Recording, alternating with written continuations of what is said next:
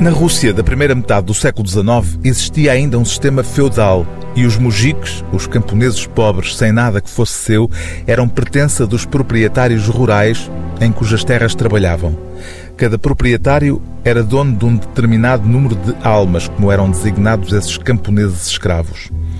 É este o pano de fundo do romance Almas Mortas, de Nikolai Gogol, uma das obras centrais da literatura russa.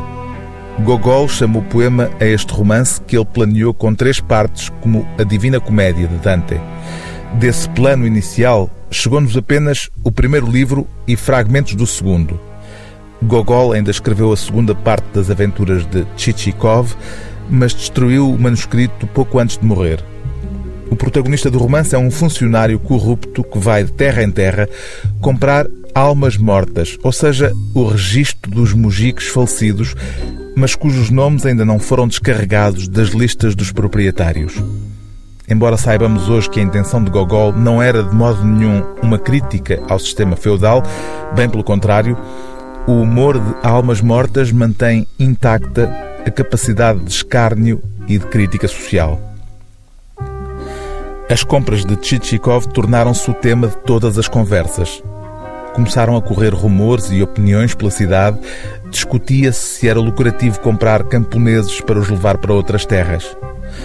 Muita gente levava profundamente a peito a situação de Tchitchikov e estava bastante aterrorizada com o problema da transferência de tão grande número de camponeses.